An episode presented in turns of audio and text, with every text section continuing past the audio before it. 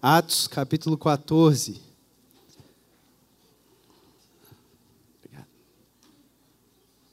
Já faz um tempo que a gente tem caminhado aí numa série de exposições no livro de Atos. Na semana passada a gente viu o final do capítulo 13, então hoje a gente vai ver todo o capítulo 14, mas nós vamos focar primeiro na leitura só os primeiros sete versículos, depois a gente lerá também o resto. Então, primeiro, Atos 14, do versículo 1 ao versículo 7.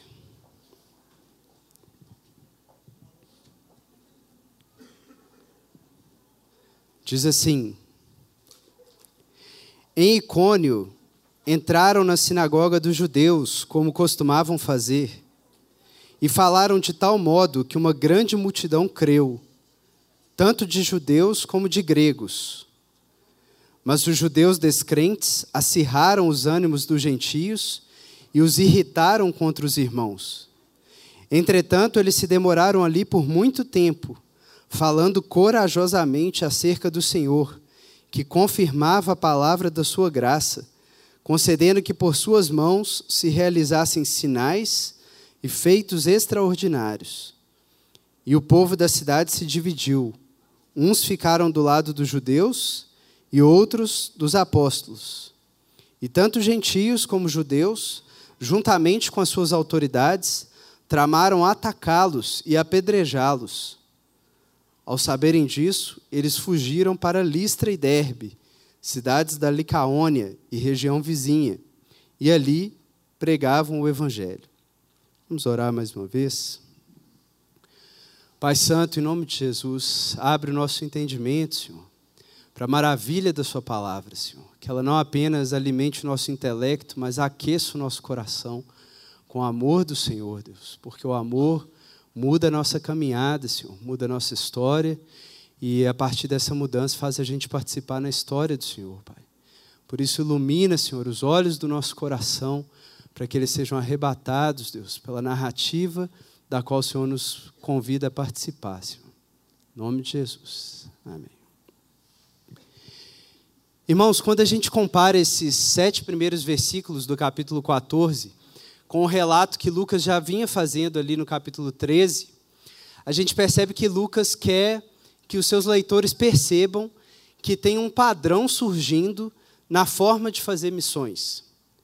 Quando a gente olha para esse relato aí da experiência apostólica na cidade de Icônio, como a gente leu no capítulo 14, e compara com os episódios que Lucas já tinha destacado dessa mesma viagem, ali primeiro na ilha de Chipre e depois é, em Antioquia da Pisídia, no capítulo 13, a gente vê que pela maneira como Lucas descreve o episódio de Icônio, ele quer que o leitor perceba que um padrão que vinha acontecendo é, nos episódios anteriores está se repetindo. E qual que é esse padrão, então, que vem emergindo como padrão é, nessa primeira grande viagem missionária, que vai ser o padrão que vai se repetir é, daí em diante na história de Atos?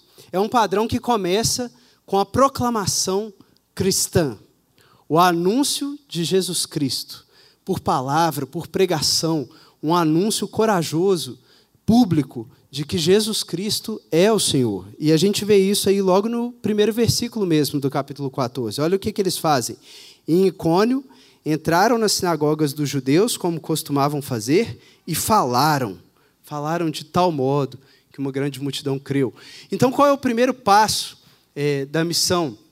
Essa proclamação cristã, e em geral, aqui no contexto do livro de Atos, sempre iniciada, sempre que possível, no contexto de uma sinagoga judaica né? porque Jesus tinha dito isso para começar a missão pelas ovelhas perdidas de Israel, e a gente já viu isso na semana passada, como o próprio Paulo diz, ele não se envergonha do evangelho, que é o poder de Deus para a salvação de todo aquele que crê, primeiro do judeu, depois do gentio. Então eles dão essa prioridade a fazer a proclamação cristã aos judeus em primeiro lugar e depois expandem isso aos gentios. Então o primeiro passo é esse, o anúncio do evangelho, contar a história de Jesus. E aí o que acontece logo em seguida? É, nesse padrão que vem se desenhando. As pessoas creem, tanto judeus como gentios, tanto judeus que tinham sido o alvo inicial do, da proclamação, quanto os gentios que às vezes estavam ali no contexto da sinagoga ou mesmo fora dela. É o que a gente vê no finalzinho do versículo 1. Eles falaram de tal modo que uma grande multidão creu, tanto de judeus como de gregos ou gentios. Se a gente pensar, esse é mais ou menos o padrão que tinha mesmo acontecido também no capítulo 13. Lá na ilha de Chipre, quando eles chegam em Salamina, né, a primeira cidade em que eles pregam, o que, que fala? No versículo 5 lá do capítulo 13. Que chegando a Salamina, anunciavam a palavra de Deus nas sinagogas dos judeus. Então, essa proclamação aos judeus. E mais à frente, ainda na ilha, mas agora na cidade de Pafos, o que, que acontece? Até mesmo um gentio se converte, o procônsul Sérgio Paulo. Então, esse padrão tinha acontecido no primeiro episódio de Chipre: proclamação cristã e conversão de judeus e até de gentios. E a gente vê isso também em Antioquia da Psídia, né? se você vê lá, que é o segundo episódio do capítulo 13, no versículo 14 do 13, olha o que, que diz. Mas eles, passando além de Peste, chegaram a Antioquia da Psídia. Entrando na sinagoga no dia de sábado, sentaram-se, depois eles pregam. Então, mais uma vez, eles procuram a sinagoga para pregar. E o que, que acontece diante dessa pregação? As pessoas creem novamente. Olha o versículo 43 do, do 13. E quando a reunião acabou, depois da pregação, muitos judeus e gentios, devotos convertidos ao judaísmo, seguiram Paulo e Barnabé. Então, irmãos, Lucas está chamando a atenção para esse padrão que está se repetindo: o anúncio cristão, a conversão de judeus e de gentios. E qual é o terceiro passo que acontece, em geral, em seguida? Uma resistência incitada pelos judeus incrédulos. É isso que aconteceu lá em Icônio, no capítulo 14. Olha o versículo 2 do 14.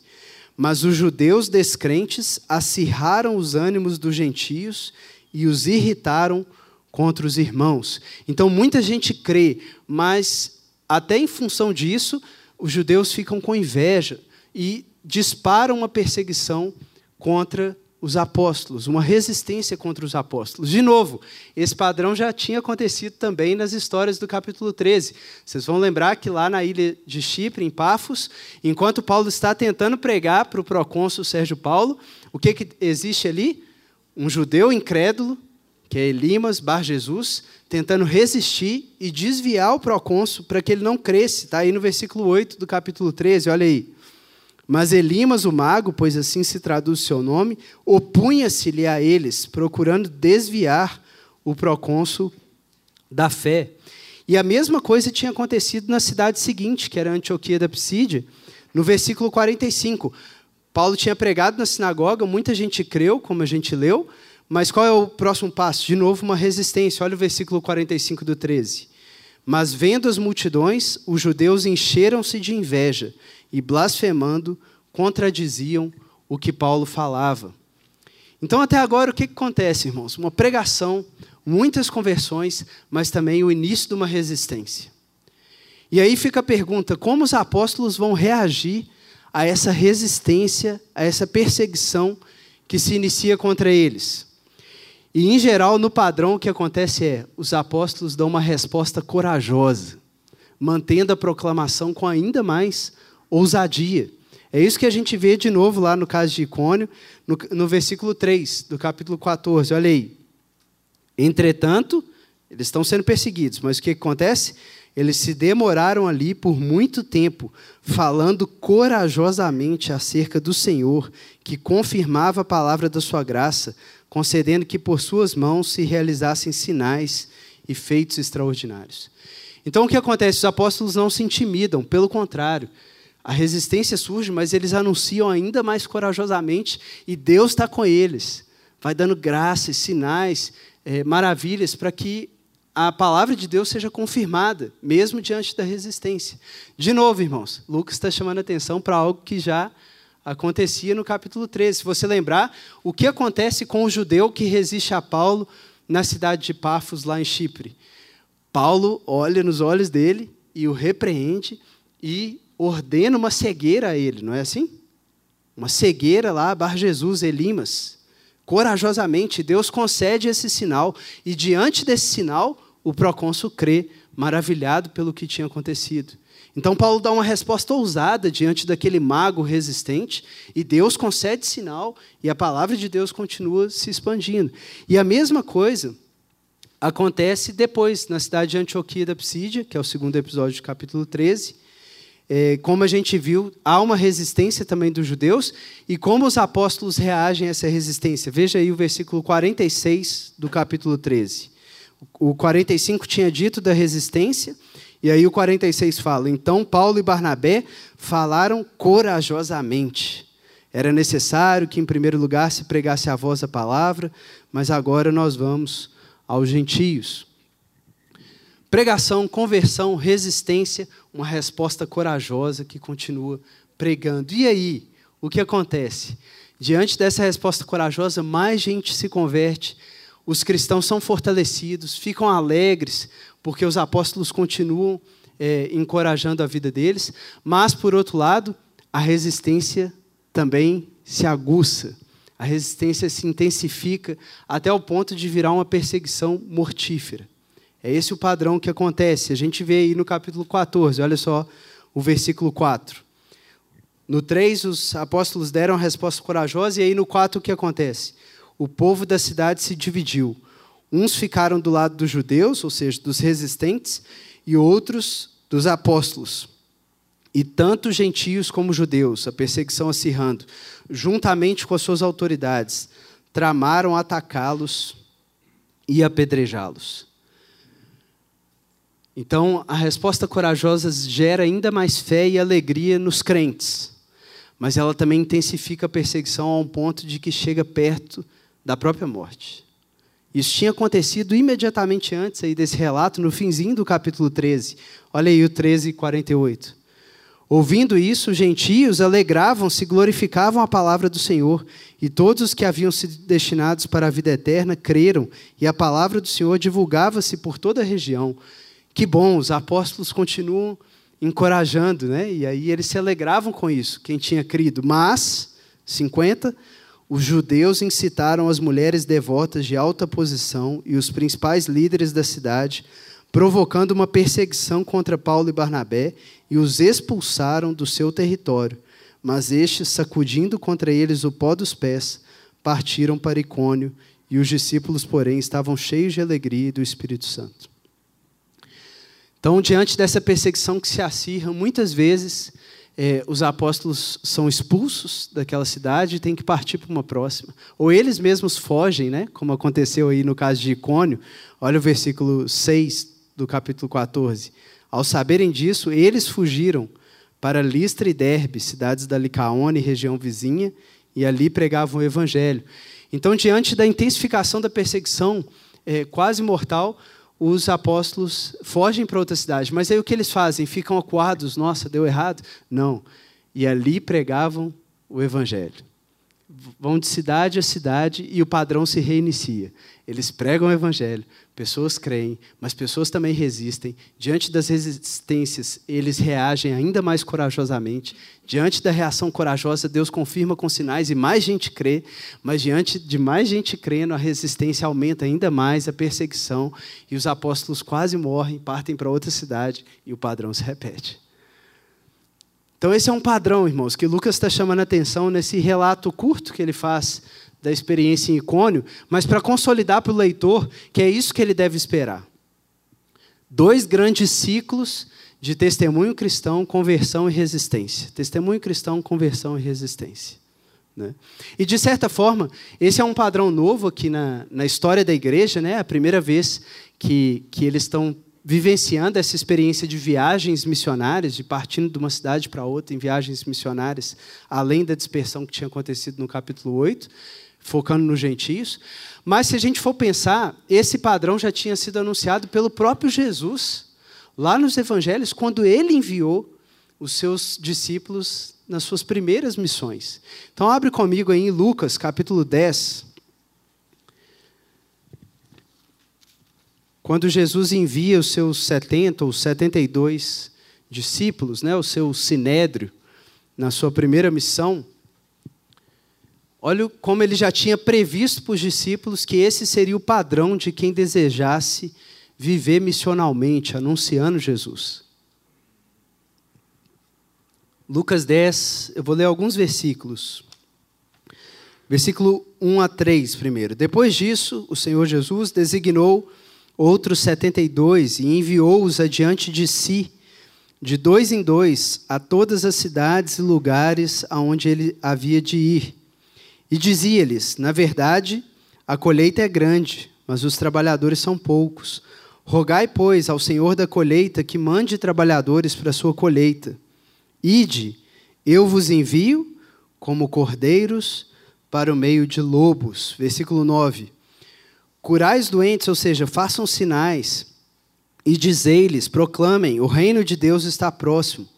Mas em qualquer cidade em que entrardes e não vos receberem, ao sair pelas ruas, dizei: Sacudimos contra vós até o pó da vossa cidade que ficou em nossos pés. Contudo, sabei isso o reino de Deus está próximo. Que foi exatamente o que os apóstolos fizeram ao sair de Icônio. Sacudiram os pós dos pés diante da resistência que tinha sido feita. Versículo 16: Quem vos ouve, ouve a mim. E quem vos rejeita, rejeita a mim. E quem me rejeita, rejeita aquele que me enviou. Então a gente vê que aqui nesse envio, lá nos evangelhos, na época em que Jesus ainda presente fisicamente com os discípulos, esse envio já previa isso, que os discípulos já estavam sendo enviados como cordeiros no meio de lobos, e que ia ter gente que ia ouvir as palavras e assim ia receber o próprio Jesus, mas ia ter gente que não ia ouvir essas palavras. E os discípulos iam ter que sacudir os pós dos pés e partir para outra cidade para continuar anunciando a mensagem.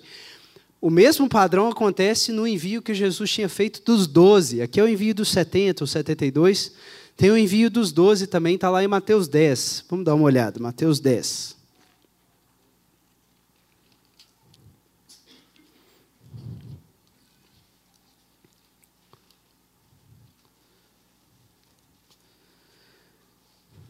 Mateus 10, versículo 1.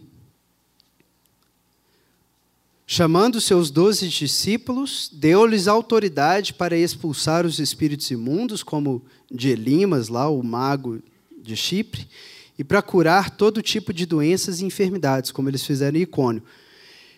Dá uma olhadinha no versículo 5. Jesus enviou esses doze e ordenou-lhes: Não ireis aos gentios, nem entrareis em cidade de samaritanos, e diante as ovelhas perdidas da casa de Israel que é aquele padrão inicial dos apóstolos, de irem primeiro aos judeus, apesar de que ali a gente já está pós-Cornélio, por, por estarmos pós-Cornélio, eles também pregam aos gentios após pregarem aos judeus. Né? Versículo 7: Indo pregar e dizendo: O reino do céu chegou, curai os enfermos, ressuscitai os mortos, purificai os leprosos, expulsai os demônios, de graça recebestes, de graça dai. Versículo 14. Olha só, e se ninguém vos receber, nem ouvir vossas palavras, sacudi o pó dos pés ao sairdes daquela casa ou daquela cidade. Em verdade vos digo que no dia do juízo haverá menos rigor para a terra de Sodoma e Gomorra do que para aquela cidade. Eu vos envio como ovelhas no meio de lobos, portanto, sede astutos como as serpentes e sem malícia como as pombas. Cuidado com os homens, pois eles vos entregarão aos tribunais e vos açoitarão nas suas sinagogas, e por minha causa sereis levado à presença de governadores e reis, para que deis testemunho a eles e aos gentios. E aí Jesus continua falando sobre isso, versículo 22, e sereis odiados por todos por causa do meu nome, falando da resistência, mas aquele que perseverar até o fim será salvo. Quando, porém, vos perseguirem numa cidade, fugi para outra, porque em verdade vos digo que não acabareis de percorrer as cidades de Israel antes que venha o Filho do Homem. Então, irmãos, um longo argumento para dizer um ponto.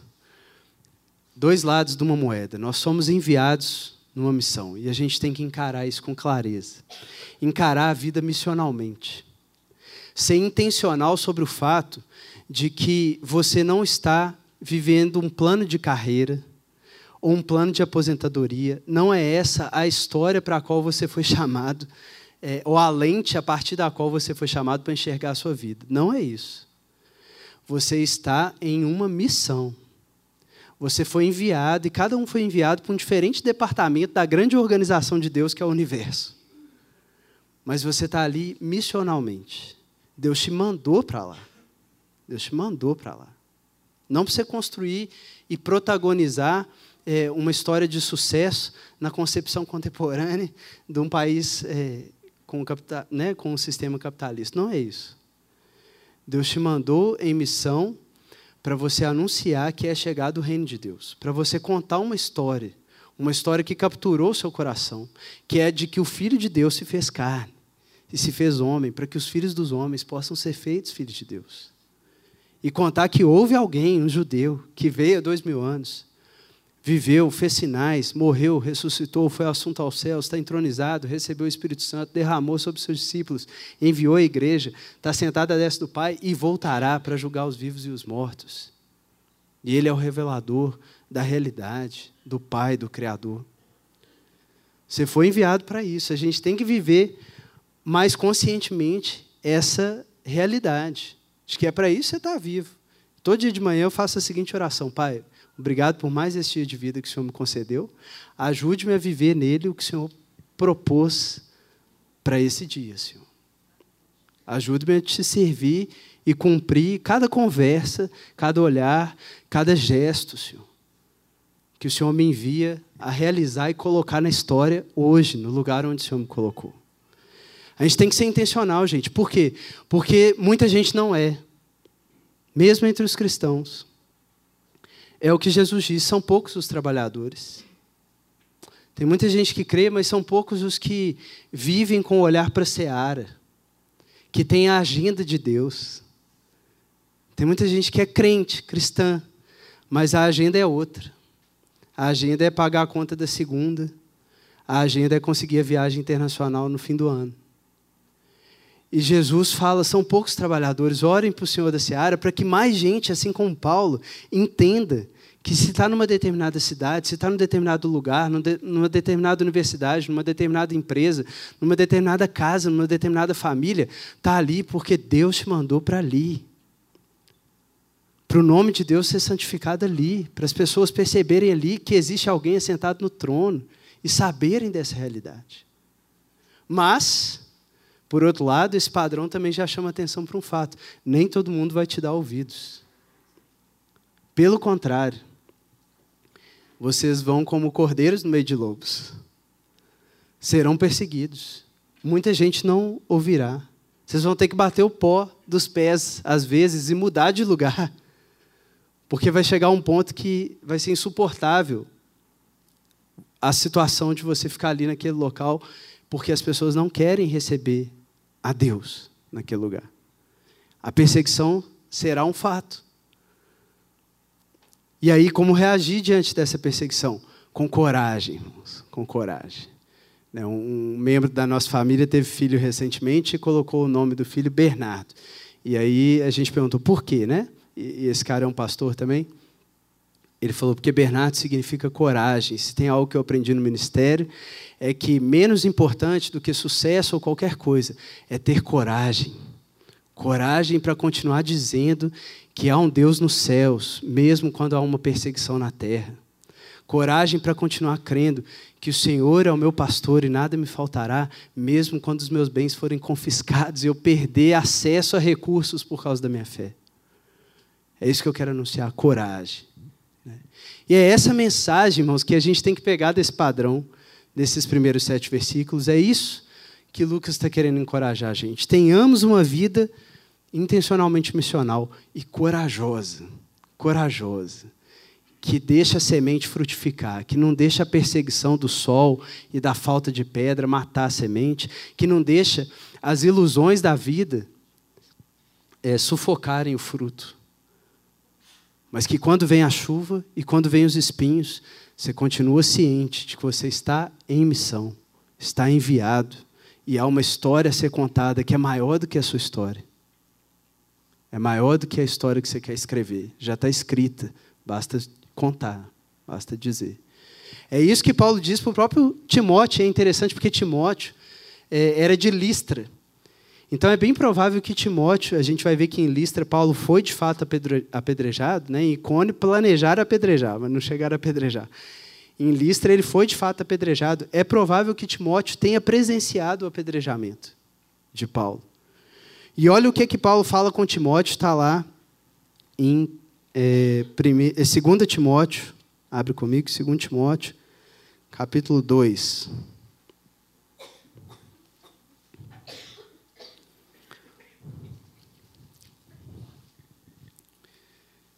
2 Timóteo 2, versículo 3. O que, que o jovem Timóteo deve aprender acerca desse padrão que ele começa a ver na vida do seu pai na fé, Paulo? Paulo resume aqui, 2 Timóteo 2, 3. Sofre comigo, sofre comigo, como bom soldado de Cristo Jesus. Nenhum soldado em serviço se envolve com os assuntos da vida civil pois deseja agradar aquele que o alistou para a guerra. O que, que Paulo está dizendo aqui? Você nunca viu um soldado de farda no supermercado. Você não vê um atleta de alto nível é, no McDonald's. Quem sabe para o que foi chamado, organiza toda a vida em torno daquilo. E Paulo está falando isso, ô Timóteo, você tem uma missão. Assim como um soldado que é alistado tem uma missão, não perca o foco. Vai ter sofrimento no caminho, mas sofre comigo. Sofre comigo, participa do sofrimento de Cristo. E aí, versículo 10 do capítulo 3. Tu, porém, tens observado a minha doutrina, procedimento, intenção, fé, paciência, amor, perseverança. E agora ele cita Atos 13 e 14. Ó. Minhas perseguições e aflições que sofri em Antioquia da Psídia, Icônio e Listra. Quantas perseguições suportei, e o Senhor me livrou de todas. Na verdade, atenção, todos os que querem viver uma vida piedosa em Cristo Jesus, ou seja, missionalmente, sofrerão perseguições. Mas os homens maus e impostores irão de mal a pior, enganando e sendo enganados. Tu, porém, permanece naquilo que aprendestes e de que fostes inteirados. Então, irmãos, esse é o padrão. E se você tem o Espírito Santo, o mesmo Espírito que animou a vida de Paulo e animou a vida de Timóteo, é isso que ele vai produzir na sua vida. Né? Uma corajosa vitória sobre a resistência pelo anúncio de Jesus Cristo como Senhor de todas as coisas. Saia daqui com essa convicção de que Deus te mantém vivo porque Ele está te enviando e não só te sustentando. E é esse padrão que a gente vê se repetir ali é, no restante do capítulo 14 também. Né? Os discípulos anunciando, mas agora não mais numa sinagoga judaica, mas sim num templo pagão. E aí eu te convido a voltar lá em Atos 14 e a gente vai ler os outros versículos.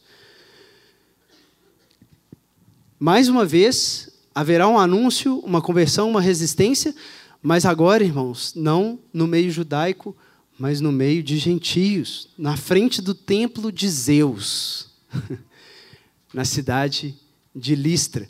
E é interessantíssimo porque, de novo, Lucas é, narra esse episódio da cidade de Listra com uma linguagem que é muito paralela à que ele tinha usado para narrar o episódio da cura de um coxo na porta formosa do Templo de Jerusalém, lá em Atos 3. Então aqui também vai ter a cura de um coxo, só que na porta do Templo de Zeus, e, e Lucas vai narrar isso, fazendo um paralelo claro com o que tinha acontecido na porta é, do templo em Jerusalém, no primeiro sinal de Pedro, lá em Atos 3, logo depois do Pentecostes. Qual que é a mensagem, então, antes da gente ler já? Qual é a mensagem que Lucas está colocando? É que esse evangelho, pregado dessa forma, por gente intencional, conquista não apenas as portas do judaísmo, mas conquista as portas do paganismo e que aquilo que foi iniciado por Pedro entre os judeus agora está sendo completado por Paulo entre os gentios. Deus arrombou as portas do inferno por meio de irmãos que se viram como missionais e anunciaram Jesus. Começando pela destruição da religiosidade farisaica em Jerusalém e agora chegando pela destruição da religião pagã em Listra. Então, eu te convido, se você puder, abrir aí ao mesmo tempo em Atos 14 e em Atos 3 e a gente vai ler é, os dois trechos, vendo os paralelos que Atos 3 e Atos 14, vendo os paralelos que Lucas faz. Marca aí com o dedinho. Vamos lá, Atos 14, versículo 8. Em Listra encontrava-se sentado um homem defeituoso dos pés, aleijado de nascença e que nunca havia andado.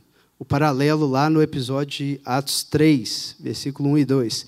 Pedro e João subiam ao templo na hora da oração nona, e aconteceu que um homem, aleijado de nascença, estava sendo carregado para a porta do templo chamada Formosa.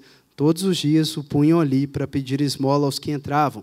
Ou seja, dois coxos na porta de dois templos. Duas pessoas simples, pobres, sem recursos, para quem as religiões que dominavam o Império Romano, que eram as, a pagã e a judaica, não tinham nada a oferecer. Eles ficavam marginalizados, alienados, do lado de fora das portas dessa religião que não podia levantá-los. 14, versículo 9 e ouvia Paulo falar, de novo em Listra, né? Paulo, fixando nele os olhos e vendo que tinha fé para ser curado, disse em alta voz: Levanta-te e fique em pé. Ele então deu um salto e começou a andar. Paralelo lá, capítulo 3, versículo 3. Quando viu Pedro e João que iam entrando no templo, pediu-lhes uma esmola. Fixando nele o olhar, assim como Paulo, Pedro, acompanhado de João, disse: Olha para nós. E ele ficou olhando atentamente para eles, esperando receber alguma coisa. Então Pedro lhe disse: Não tenho prata nem ouro, mas o que tenho, isso te dou. Em nome de Jesus Cristo Nazareno, anda. E, e pegando pela mão direita, levantou. Imediatamente os pés e tornozelos do homem se firmaram, e ele, dando um salto, colocou-se em pé. Então começou a andar e entrou com eles no templo, andando, saltando e louvando a Deus. Em outras palavras, essas pessoas que estavam marginalizadas, alienadas pelas religiões vigentes, existia um anúncio que podia levantá-las. Essa história simples, gente, de gente letrada pregando, judeus convertidos ao cristianismo pregando por aí, levantou coxos na porta dos templos que não podiam fazer nada por eles. A vida foi restaurada, os pés ficaram firmes, eles colocaram de pé. E agora, o que, que acontece diante disso, né? Tá aí, vamos começar agora com o capítulo 3, versículo 9. E todo o povo viu andando e louvando a Deus, reconheceu como o mesmo que se sentava pedindo esmolas à porta formosa do templo. Assim, diante desse acontecimento, todos ficaram cheios de espanto e assombro. Apegando-se o homem a Pedro e João, todo o povo correu perplexo para junto deles, ao chamado pórtico de Salomão. Vendo isso, Pedro disse ao povo: Homens israelitas, por que vos admirais a respeito disso? Por que ficais olhando para nós, como se o tivéssemos feito andar por nosso próprio poder ou religiosidade? Então, os, os apóstolos, diante do milagre, ganham a atenção do povo, que chega a querer confundi-los né, com a própria fonte daquela cura. A mesma coisa acontece lá no capítulo 14. Vamos ler aí o versículo 11. Vendo o que Paulo fizera, as multidões começaram a gritar em língua licaônica: Os deuses desceram até nós em forma de homens. Então, nos dois casos, é, há uma cura, uma reabilitação pelo poder do Evangelho, por aquilo que nada além do Evangelho podia fazer. E diante disso, as pessoas prestam atenção, sabendo que aqueles homens então têm algo a dizer. No caso da cura de Atos 3, o que acontece? Eles mostram como que Jesus é o cumprimento da expectativa messiânica da lei e dos profetas, e por isso ele era esse Senhor que pode trazer o reino e reabilitar os enfermos, os coxos. Mas aqui Paulo está pregando para pagãos, e por isso ele não vai voltar na lei e nos profetas, ele volta mais atrás ainda, lá em Gênesis, e vai falar do Criador. Ele, quando essa atenção é colocada sobre ele, o que, que Paulo vai anunciar? Gente, abandonem qualquer apego último a algo da criação ou a criatura como nós que vocês estão querendo adorar e adorem somente ao Criador, o Criador de todas as coisas. Então, Paulo faz essa pregação específica para um contexto idólatra, que é diferente de um contexto judaico, que não é simplesmente que o cristianismo é o cumprimento do judaísmo, mas é que o Deus que é anunciado é o único Deus vivo e verdadeiro e nada mais pode ser adorado em paralelo a ele.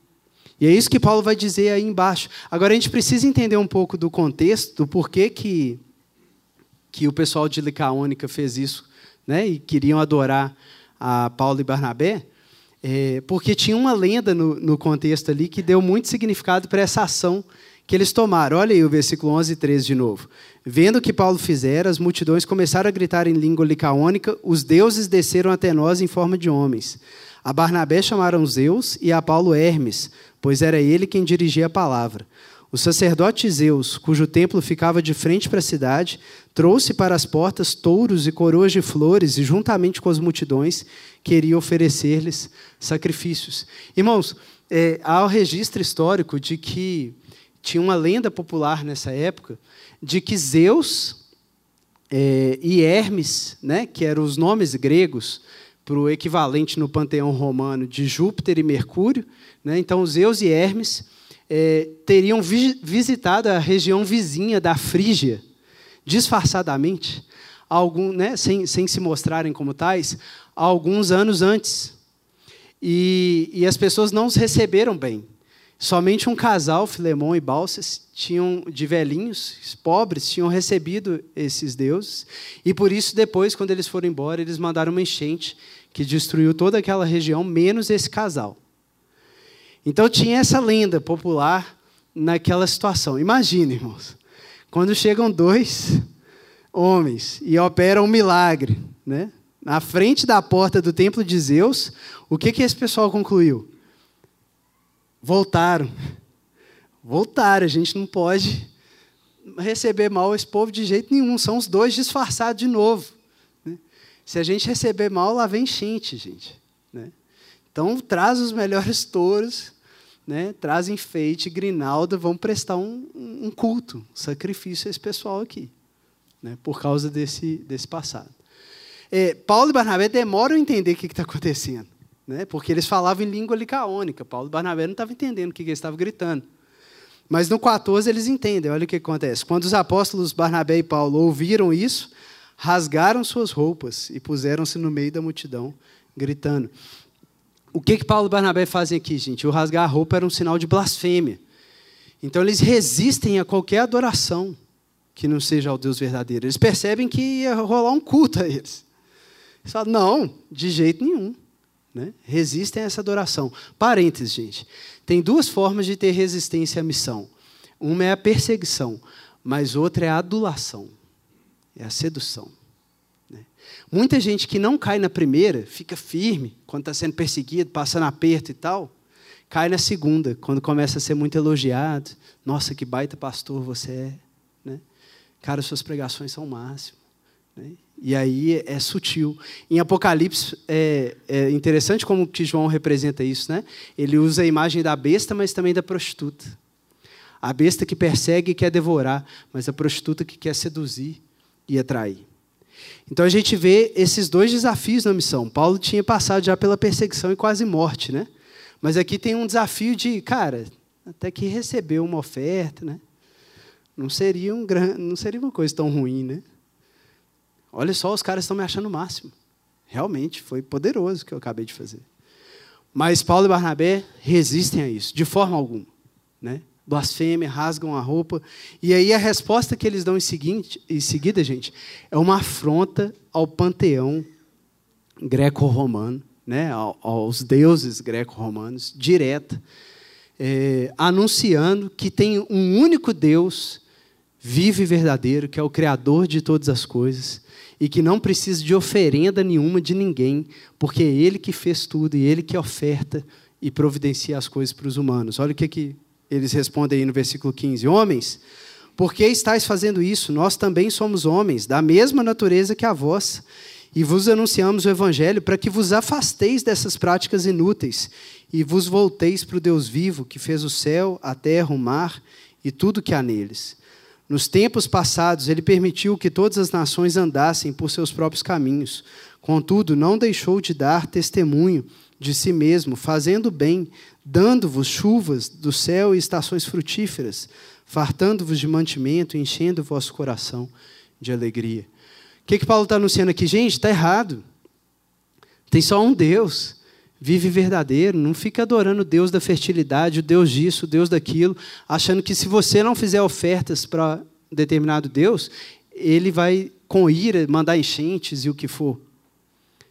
Existe um único Deus e Ele é que providencia tudo que você tem até para ofertar para Ele. Reconheça esse Deus, é outra religião, não é paganismo, não é para igual a ira de ninguém, é um Deus de amor que te chama a ser reconciliado com Ele. Crê nesse Deus. Né? E, obviamente, aqui é, Lucas coloca uma versão bem sucinta, mas o versículo 7 já tinha dito que eles pregaram o evangelho. Então Paulo anunciou tanto o Deus criador, mas também o Deus redentor, já tinha falado de Jesus.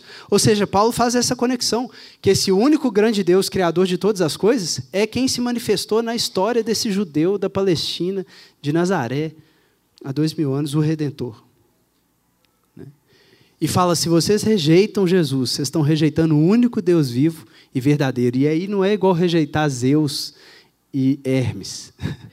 Aí vocês estão rejeitando o Criador de todas as coisas que sustenta vocês com paciência, mesmo diante dos seus maus costumes. Então, irmãos, é, o, a, o padrão de Paulo aqui na pregação faz muito sentido para a gente, porque a gente também é enviado à porta de vários templos pagãos, né? Atualmente. O que, que seria um templo pagão atual? É qualquer forma de vida e de pensamento que se organiza em torno de qualquer coisa da criação, como se aquilo fosse algo último da vida a ser adorado. Exemplos: é, esquerda e direita, né? raça, gênero, o aspecto econômico da vida, o aspecto político, tudo, é, tudo não passa de relação de poder, né?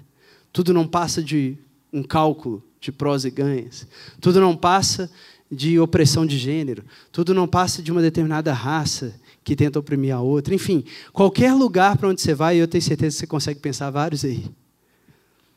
Está cheio de templos pagãos hoje, que pegam algo da criação de Deus e exaltam aquilo como se fosse o fundo da realidade. É isso que é a prática idólatra, né? Você pega algo da criatura e exalta aquilo como se fosse o Criador. Como que a gente resiste a isso, gente? Indo na porta desses templos e dizendo: creio em Deus Pai Todo-Poderoso, Criador dos céus e da terra. Creio em Jesus Cristo, seu único Filho, nosso Senhor, o qual foi concebido por obra do Espírito Santo, nasceu da Virgem Maria, padeceu sob Pôncio Pilatos, foi crucificado, morto, sepultado desceu ao Hades, mas ressurgiu ao terceiro dia, subiu aos céus, está sentado à destra de Deus Pai, de onde há de vir a julgar os vivos e os mortos. Eu creio no Espírito Santo, na Santa Igreja Universal, na comunhão dos santos, na remissão dos pecados, na ressurreição do corpo e na vida eterna. Gente que conta essa história e que mostra que não tem nada na criação que possa ser exaltado no lugar de Deus Pai, o Criador, e que Deus Pai, o Criador, se manifestou em Jesus Cristo, e que aqueles que nele crerem serão selados pelo Espírito Santo e participarão, sim, da vida eterna. Então não é uma historinha, não é um catecismo, não é algo só para você decorar. É o anúncio que rompe e vence as portas do Templo de Jerusalém e do Templo de Zeus. Você é chamado a confessar e reabilitar coxos que estão por aí, marginalizados por essas filosofias e ideias que não salvam ninguém, e mostrar para eles que eles têm uma identidade muito maior do que a raça, o gênero, a cor, o partido político, que é Jesus Cristo, o Filho de Deus que se identificou conosco para que a gente pudesse se identificar com o Pai.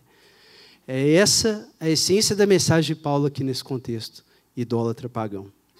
E para terminar, irmãos, o que acontece quando Paulo fala isso?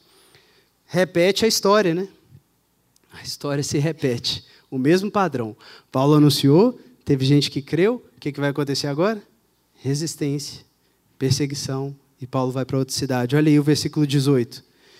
E dizendo isso, foi-lhes difícil impedir que as multidões lhes oferecessem sacrifícios. Chegaram, porém, judeus de Antioquia e de Icônio, e tendo convencido as multidões, apedrejaram Paulo e o arrastaram para fora da cidade, dando-o por morto. Mas quando os discípulos o rodearam, ele se levantou e entrou na cidade. No dia seguinte, partiu com Barnabé para Derbe. Você pode falar, nossa, mas a multidão queria adorar os caras, no minuto seguinte estava apedrejando, né? Irmãos, a multidão estava gritando Osana e poucas horas depois estava gritando crucificam. a fé da multidão não, não permanece corajosa diante da perseguição. Só a fé do discípulo que permanece corajosa, né? Então a multidão aqui vai contra ela. Quando ela olha e fala, é, se esses caras não são então Zeus e Hermes, então eles são subversivos, eles estão vindo aqui contra, então quem eles são? Né? Esse cara tem que ir embora, a gente quer manter aqui nossa tradição, nosso templo. Né? Se eles anunciam outra mensagem, tem que ir embora. E apedreja. O que eu quero chamar a atenção aqui, irmãos? Para a gente ir caminhando para o fim. Que, pessoalmente, foi o ponto que mais me tocou preparando essa pregação. A gente viu que tem um padrão, que esse padrão pode adquirir matizes diferentes aí, dependendo de para onde você foi enviado, né? Judeu, gentio, etc. Mas o que é interessante, irmãos, é que a repetição da história da missão é uma descoberta da missão da nossa própria história. Vou repetir. A repetição, esse padrão da história da missão, te faz descobrir a missão da sua própria história. Por que eu estou falando isso? Porque esse padrão se repetir na vida de Paulo, com o que, que Paulo está ficando frente a frente aqui, irmãos? Com a história dele. Só que agora ele está do outro lado. Quem era o judeu incrédulo que perseguia de cidade em cidade os cristãos? Quem era o judeu incrédulo que aprovou o apedrejamento de Estevão? E quem agora está sendo perseguido de cidade em cidade por judeus incrédulos e sendo apedrejado? É Paulo. Então, por um lado, a história da missão está repetindo, mas por outro lado, é, Deus está fazendo algo em Paulo também. Paulo está descobrindo que a história dele tem uma missão. Ele fala isso depois com Timóteo, né? Ele fala para que em mim, o maior dos pecadores, Deus mostrasse o tamanho da sua paciência, para que eu servisse de exemplo para todos aqueles que haveriam de crer. Paulo está reconciliado com a própria história dele, irmãos. E por isso ele é apedrejado de forma diferente agora. Ele é apedrejado como um amigo de Estevão. O Stênio captou isso muito bem numa música que chamou Avesso da História. Ele fala o seguinte, a letra, né? Eu não vou me arriscar a cantar, mas a letra fala o seguinte: Que terrível cavaleiro de armadura reluzente, como um raio vai ligeiro a matar gente inocente. O punhal brilha amolado, zelo cego equivocado, semeando atrocidades, rega em sangue as cidades. Mas na estrada de Damasco, cai vertiginosamente, abatido o carrasco, feito uma estrela cadente, frente a frente com a glória do Jesus que perseguia. Olha o avesso da história, a mais santa ironia. Mudou, mudou. Ele agora é perseguido e sabe o que é a dor. Mudou, vive, morre, prega e chora pelo seu Senhor. Mudou, traz no corpo as marcas que por Cristo conquistou Mudou o rosto antes aguerrido, enfim suavizou. Mudou, mudou, ele agora é constrangido e sabe o que é a dor. Mudou quando torturado, canta um hino de louvor. Mudou, quer que o mundo inteiro saiba quem o transformou. Mudou, porque muda mesmo aquele a quem o amor mudou. Vamos orar, irmãos.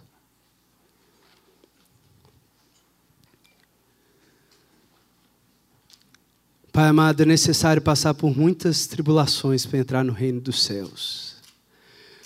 Mas assim como nos versículos que eu não li aqui em seguida, Senhor, dizem, mesmo tendo passado por tantas tribulações, quando os apóstolos voltam para Antioquia e relatam o resultado dessa primeira viagem missionária, o que chama atenção para eles não é a tribulação, Senhor.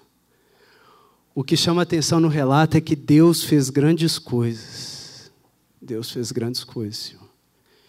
E essa é a história, Deus, de todo mundo que é tomado pelo Espírito Santo, Senhor. É uma história de que Deus faz grandes coisas por meio de pessoas grandemente atribuladas, Senhor. Por isso, ajuda-nos a abraçar, Senhor, esse evangelho por inteiro, Deus. Que nos envie em missão, Senhor. Que já nos avisa, Deus, é, da rejeição e da resistência mas não deixa a gente parar aí, Senhor. Deixa a gente chegar na alegria de sermos amigos de Estevão, Senhor. A alegria que é sermos amigos de Paulo, Senhor. A alegria que é, Deus, saber que a gente participa das aflições de Jesus, Senhor. E que Deus está fazendo grandes coisas à medida que pessoas também tomam a sua cruz e seguem o crucificado, Senhor. Ó oh, Deus, envie-nos, eu te peço, Senhor. Dá um senso de envio, de missão para cada um, Senhor. Por mais ordinário, Senhor, por mais comum, Deus, que seja a tarefa que cada um executa no dia a dia, Senhor. Por mais aparentemente não especial, Senhor, que seja o lugar em que o Senhor plantou cada um, Deus. Dá esse senso de envio, Senhor, de missão, Deus, de trabalho, Senhor. O trabalho que é anunciar a história do Senhor, a única história que levanta os coxos desse mundo, Senhor. Não nos deixe calar, Senhor. Abre a nossa boca, Deus, para que a gente anuncie, Senhor, Jesus Cristo, Deus. E ajude as pessoas a se livrarem, Senhor, de qualquer outra forma de vida que as prenda, Senhor, naquilo que é vazio e não pode dar identidade nem missão, Senhor. Envie-nos, Senhor, e dê-nos coragem, Bernardo, Senhor. Ousadia, Deus, para a semente permanecer mesmo diante de perseguições ou de ilusões, mesmo diante da besta ou da prostituta, Senhor, para que a glória do Senhor seja anunciada na nossa vida, Deus. E a gente tenha a alegria de poder cantar que o amor do Senhor nos transformou e de reencontrar a nossa história, Senhor, de perceber que à medida que a história da missão repete na nossa vida, Senhor, nós estamos descobrindo a missão da nossa história, Senhor. Em nome de Jesus. Amém.